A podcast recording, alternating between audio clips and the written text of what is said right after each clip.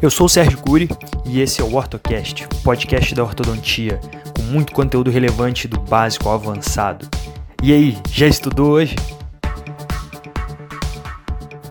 OrtoCast 67 Distalização com mini implante sem crista infrazigomática, ou IZC, como é conhecido pela sigla em inglês Infrazygomatic Crest. O que eu vou falar para você no episódio de hoje? Eu quero dar uma dica, na verdade eu quero dar duas dicas para otimizar essa biomecânica de distalização, apoiados, ancorados em mini implantes em região de crista infrazigomática. Ah, como você deve saber, o mini implante na região de crista infrazigomática ele acaba ficando vertical e a cabeça mais alta em relação ali à linha do fio, né, onde passa o fio, onde passa o arco né, do aparelho. Então, dessa forma, quando você vai realizar aí a distalização e seja de qual forma for, acaba que o vetor de distalização, seja com elástico, com mola, ele acaba ficando né, numa diagonal né, e extremo, o extremo onde está ancorado o mini implante mais alto. Dessa maneira, eh, você vai criar efeitos adversos né, na biomecânica e essa é uma das dicas que eu vou dar hoje de como controlar, né, como contrapor esse um desses efeitos colaterais durante essa mecânica de distalização. E a outra dica vai ser em relação à efetividade biomecânica da distalização propriamente dita. O que é possível fazer para, digamos, acelerar ou pelo menos uh, aumentar um pouco, otimizar mais essa distalização, né? aumentar a velocidade aí da tua distalização na realidade, a gente não fala velocidade propriamente dita, porque a quantidade de milímetros mês é a mesma. A diferença é que você consegue realmente levar todos os dentes nessa mesma velocidade. Tá ok? Então, a distalização a partir do IZC ela permite ser realizada de todo o arco e não só distalização de molares ou distalização em bloco. Você consegue distalizar o arco completo, tá certo? Então, você consegue distalizar o arco superior completo. Uh, e uma maneira de otimizar essa distalização eu vou falar no episódio de hoje, ok? Então, começando, vamos falar da questão do efeito colateral que eu considero importante, é, que é o momento do arco durante a mecânica de distalização. Sérgio Cury, que negócio é esse louco aí de momento no arco durante a distalização? Eu quero jogar todo mundo para trás. Que história é essa de momento? Bom, vamos lá. É, no material de material é, que vai acompanhando o episódio em PDF, ele vai estar tá explicando, né, vai estar tá ilustrando melhor isso que eu vou falar agora aqui. Mas esse momento ocorre devido a um binário né, gerado no arco, na região anterior e posterior, devido à força, o vetor dessa força de distalização passar abaixo do centro de resistência da unidade, que no caso é ali todo o arco, você está puxando ele de uma maneira completa. Então o que acontece? Esse momento, né, esse, essa rotação do arco, ela acontece por essa força oblíqua de distalização. Você está puxando o arco para trás, mas essa força vai puxando de forma oblíqua esse arco para trás e essa força passa abaixo do centro de resistência da unidade. Isso faz com que o arco rode, o arco gire. Momento, tá? Então, esse momento ele vai ser criado a partir de uma extrusão na região anterior e uma intrusão na região posterior, um binário aí no arco, fazendo com que esse arco gire, tá? E aí crie esse vetor extrusivo na região anterior e intrusivo na região posterior. Bom, vamos lá. O que, que isso pode levar a acontecer? Isso aí pode levar a uma mordida profunda na região anterior, uma mordida aberta na região posterior. É claro que, se é uma, uma, uma classe 2 pequena, né, um quarto de classe 2, a chance disso acontecer é difícil. Não pode dizer que é impossível, porque pode acontecer, mas é difícil acontecer. Porque é pouquinho tempo que você vai ficar distalizando, não vai chegar, esse efeito não vai chegar a ser expressivo clinicamente, tá certo? Mas se você está falando aí de uma meia classe 2, 3 quartos de classe 2, uma classe 2 cheia, completa, você está mais susceptível que isso aconteça. Então, é, para você evitar que isso aconteça, existem algumas coisas que você pode fazer para facilitar isso daí. Tá? É, e a que mais me agrada, tá? que eu acho que é mais simples para o ortodontista, é a colocação né, de dois mini implantes na região interradicular anterior da maxila. Né? Aí a gente vem aonde exatamente? Né? Você pode colocar entre os incisivos centrais, você pode colocar dois mini implantes entre central e lateral de cada lado, entre lateral e canino também é possível.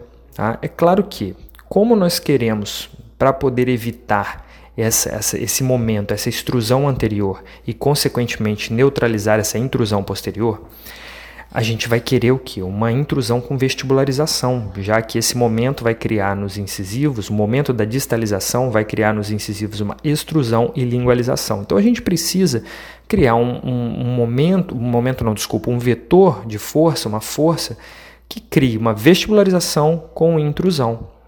E aí a gente volta lá naquela, naqueles setores de intrusão anterior, tá? onde eu falo dos cinco pontos né, da, que é muito utilizado né, no, no, arco de três peças, na mecânica segmentada de intrusão, onde a gente tem aquelas áreas em que você intrui e vestibulariza, que você só intrui o que você intrui e lingualiza.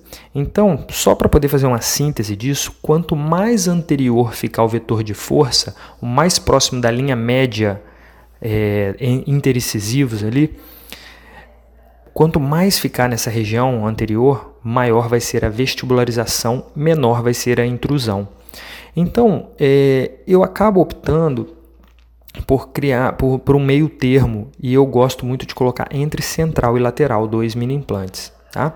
Acontece que às vezes não tem espaço e eu tenho espaço entre lateral e canino. Pode ser também, eu também coloco. Mas é mais efetivo se for entre central e lateral, essa é a minha percepção que eu tenho tido nos meus casos, ok? Então, dessa maneira, a colocação dos mini implantes na região anterior e puxando o arco para cima, numa força ali intrusiva, você consegue contrapor esse momento. Então você consegue criar ali um vetor intrusivo anterior com uma vestibularização que vai neutralizar a extrusão e lingualização. Dessa forma, Consequentemente, você vai evitar aquela intrusão posterior. Tá? Então você tem a neutralização desses efeitos colaterais. Essa é a dica número 1 um do episódio de hoje. Evitar essa abertura de mordida na região posterior, ou evitar também a mordida profunda na região anterior durante a distalização. Bom, alguns pontos importantes que a gente deve uh, abordar, falar nesse aspecto. Quantidade de força. Olha, eu sou a favor de forças muito leves, tá? Então eu calculo mais ou menos 20 gramas de força, né? Para tudo ali, completo, tá? Então eu coloco 20 gramas de força, ou seja, se não são dois mini implantes, eu coloco ali bem pouquinho, 10 gramas de força, 10 gramas de força, tá? Os 10 centinewtons, para poder contrapor esse efeito numa distalização utilizando ali 200 gramas força no arco. Então, se eu estou fazendo uma distalização puxando o arco 200 gramas de força ali ah, para trás, né? claro que dependendo da altura, essa matemática ela vai mudar um pouco, mas de uma maneira geral, com 20 gramas força na região anterior, 10 e 10, né? você consegue é, contrapor legal essa distalização. Se não estiver sendo suficiente, aumenta um pouquinho essa força. Qual o máximo que a gente pode colocar? Literatura fala para gente que o máximo é contabilizar 15 gramas força por raiz. Então, se nós estamos trabalhando na região anterior, a gente pode falar ali os quatro incisivos de repente, então seria o que? 60 gramas força total. Aí eu posso colocar 30, 30 em cada mini implante, tá? E uma outra coisa também que pode acontecer é durante a distalização do arco os incisivos não acompanharem. Tá? Isso pode acontecer às vezes porque você está fazendo uma força na região anterior intrusiva e vestibularizando. Então, se ela for um pouquinho maior do que a força de distalização, né, do que esse vetor, na verdade, extrusivo de lingualização na região anterior, ele, os incisivos podem não acompanhar a distalização, né, pode criar um pouquinho de diastema. E aí, na pior das hipóteses, se isso estiver impedindo tua mecânica, você vai distalizando de canino para trás e aí depois faz uma retração da região anterior com alça.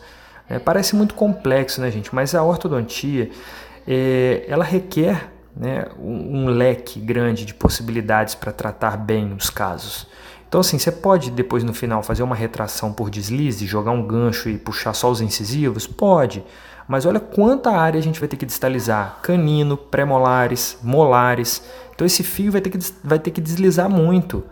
A chance de, de, de você fechar esse espaço em pouco tempo é mínima. Você vai demorar um pouco mais de tempo do que se você fechar com uma mecânica africcional, usando aí a alça de retração para poder finalizar essa distalização só na região de incisivos. Né?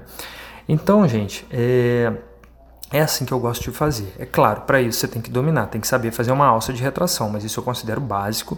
Né? Todo mundo aí deve ou tem, deveria saber fazer alça né? para poder fazer uma retração friccional dos incisivos. É muito mais é, otimizado, é muito mais eficaz, ou melhor, eficiente do que você tentar deslizar esse fio sobre todos esses dentes posteriores usando uma mecânica friccional, uma mecânica de deslize, tá certo? Mas pode ser que não aconteça esse diastema, pode ser que os incisivos acompanhem bem, tá? Ah, na maioria das vezes acompanha bem. Só estou jogando para vocês né, no ar essa possibilidade de acontecer, de criar esse diastema, os incisivos não acompanharem tão bem. Né? E aí você pode fazer uso de uma retração adicional tá certo? É, bom, vamos à segunda dica então do episódio de hoje. Ah, antes da gente falar da, da segunda dica, alguns detalhes que já me perguntaram quando eu fiz o post no Instagram. E se eu aplicar um torque na região anterior durante a distalização? Não vai ser tão efetivo. Não vai adiantar muito você dar torque vestibular, né? Por que, que não vai adiantar você dar esse torque positivo? porque na verdade não é o, dente em si que vai extrair girando ali sobre o fio. Né? O arco vai de uma maneira geral abaixar na região anterior e subir na região posterior. Tá? Então é uma rotação do arco. Né? Você fazer alguma curva reversa ou um, um, torque ali não vai ser tão eficaz, não vai ser tão efetivo. Tá? Então o torque principalmente ele não vai adiantar muito para isso. Talvez uma curva reversa pode possa a atenuar isso, né, possa diminuir essa, esse vetor, essa extrusão e a intrusão posterior? Talvez. Tá? Mas se for talvez uma curva reversa tipo 2, sim. Ok? Bom, e só para reforçar que quanto maior a força da distalização ou quanto maior a quantidade de classe 2 a ser corrigida, maior a tendência desse binário, desse efeito binário do fio acontecer extrusão anterior intrusão posterior. Tá certo? Agora sim, vamos à dica número 2. E a dica número 2 do episódio de hoje é sobre a setorização da mecânica. Vou falar mais sobre isso à frente, com certeza, porque merece um episódio só sobre isso. Mas a setorização é muito legal. O que, que eu percebi? Que quando eu comecei a fazer as distalizações com mini implante em crista infrazigomática, eu encontrei alguns problemas de tempo de distalização demorava demais, né? Porque eu aprendi colocando um elástico do mini implante até o canino, corrente, né? Um, uma corrente elástica do mini implante até o canino, a mesma corrente passando de canino até o canino oposto e do outro canino até o outro mini implante. E puxar e o arco inteiro com um elástico corrente na região de canino, querer que o canino empurre todo mundo lá para trás, todos os pré-molares e molares lá para trás, é forçar a barra demais. Eu comecei a perceber que demora muito, era lento, não, não ia bem, não acontecia, demorava para ver a distalização. E aí eu comecei a aplicar alguns conceitos, é, até mesmo antigos, como por exemplo o, o acessório muito que eu utilizo bastante, que é o sliding jig, que eu já até gravei um episódio sobre ele, se não me engano, o Ortocast número 11, né, eu falo sobre o sliding jig. Eu associo muito essa, é, o sliding jig durante a mecânica de distalização, porque eu acredito na setorização. Tá? Ah, como assim setorização, Sérgio? Bom, vamos lá. Falar um pouquinho da setorização para vocês. Ao invés de eu fazer uma força só para distalizar todo o arco, eu vou setorizando forças para cada setor, para cada área. Então, por exemplo, eu jogo do mini implante a puxando ali um elástico ou uma mola de retração, um sliding jig, distalizando os molares. Depois eu jogo uma corrente elástico distalizando os prés. Pode ser um outro slide jig também, tá? Pode ser um slide jig para o molar, um slide jig para o pré, como você queira. Isso aí fica a critério do, da habilidade ou do que você já esteja acostumado a trabalhar. Eu gosto de usar sliding jig para os molares, gosto de usar uma corrente para os press e uma outra corrente ou um, uma mola também. Eu estou falando corrente, mas você pode usar mola, pode usar corrente, pode usar um E-Link, pode usar o que quiser. Usar um, um dispositivo elástico, né, ou mola, na região do arco né, na região anterior ali entre canino e lateral. Você pode colocar um gancho no fio e aí sim puxar o fio todo para trás. Tá? Às vezes, quando eu começo antes e não consigo colocar gancho, eu puxo pelo canino, mas coloco um stop na distal dos caninos. Então, quando eu puxo o canino lá na frente e coloco um stop na distal do canino, na verdade, eu não estou jogando o canino por deslize lá para trás. Eu estou puxando o arco inteiro. Então é como se eu estivesse setorizando molares, pré-molares e com a terceira força eu distalizo os anteriores, o arco, o fio. Né? Então o fio ele vem trazendo de canino a canino, tá bom?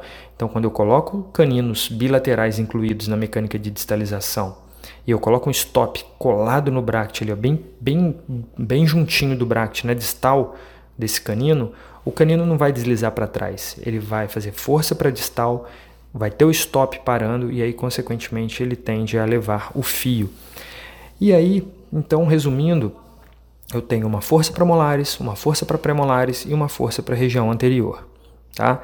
Se eu quiser não distalizar os incisivos no início, né, deixar para fazer a retração posteriormente, eu posso sim jogar uma força só até o canino, né? Eu jogo molares, sliding jig, jogo mola ali no, o elástico para os pré-molares. Eu gosto do elástico corrente no primeiro pré, que aí o primeiro pré empurra o segundo, então eu tenho os dois pré-molares indo em unidade. E aí eu faço uma outra força, uma terceira força na região do canino, distalizando o canino todos eles indo por deslize. Então eu preciso ter em mente que esses dentes todos vão deslizar sobre o fio. Tá? Então o fio já tem que estar tá passivo, de preferência um fio de aço. Eu gosto de começar no 17 por 25, eu já, eu já faço. É, a vantagem do sliding jig é que você pode começar até num fio mais fino, então os molares eu já começo a distalizar antes, às vezes num nit até redondo mesmo, eu já começo devagarinho, né, uma força bem leve, né, 80, 100 gramas para esses molares, eu vou distalizando os molares. E aí depois eu incluo, quando chego num fio mais rígido, eu incluo os pré-molares e o canino jogando para trás também. Então, dessa maneira, eu consigo aumentar a eficiência da distalização. Eu começo mais cedo, eu setorizo, divido as forças, não sobrecarrego todo mundo, não ponho tudo na conta do canino, tá? E aí, se eu quero deixar para trás, ou seja, ou melhor, deixar lá na frente os incisivos para retrair depois, né, eu posso distalizar por deslize também o canino. Tá? Mas eu gosto de distalizar o fio no, na terceira força. A terceira força eu gosto de puxar um gancho entre canino e lateral ou eu puxo o canino com os stops na distal, fazendo com que o fio venha para trás, incluindo aí os incisivos. Tá? Então eu consigo tudo de uma vez só, porque o meu mini implante em ZC ele permite isso um mini implante bem inserido em crista infrasigomática, ele permite ali 450 gramas até 600 gramas ali, bem, bem tranquilo, com segurança, é o que eu tenho conseguido, apesar de não precisar mais de 450, porque a gente vai fazer ali 100 nos molares, 100 nos pré-molares, eu estou falando grama força, 100 newton, tá? Então 100 gramas força nos molares, 100 gramas força nos prés, e ali na região anterior eu posso fazer com 150, tá? Então eu faço 100, 150 na região anterior, tá bom? Que é o gancho soldado ou clipado ali, crimpable hook, né? Aqueles de encaixe, de aperto, né? Ou um gurim entre canino e lateral, tá? Então dessa forma eu consigo setorizar, eu otimizo a minha distalização. Eu, inclusive, setorizando, eu consigo diminuir aquele efeito colateral da dica 1, que é o giro, o momento do fio do arco. Beleza? Então é isso aí, pessoal, que eu tinha para falar hoje para vocês. Lembrando que se você está me ouvindo do Spotify, corra lá no meu site sergiocuri.com.br e baixe o material complementar desse episódio. Todos os episódios são acompanhados de um arquivo PDF com fotos e slides para melhor ilustrar todo o conteúdo aqui passado, ok? E se você quiser receber os episódios inéditos em primeira mão, faça parte do nosso grupo no Telegram Os Combatentes. Lá eu lanço todos os episódios inéditos e você receberá em primeira mão. E o seu feedback é de suma importância para mim. Então, seja pelo WhatsApp ou pelas redes sociais, deixe sua opinião sobre o conteúdo aqui passado e até mesmo alguma sugestão de assunto a ser abordado em algum episódio futuro, beleza? Então, um forte abraço, fique com Deus e até o próximo episódio do Warpcast.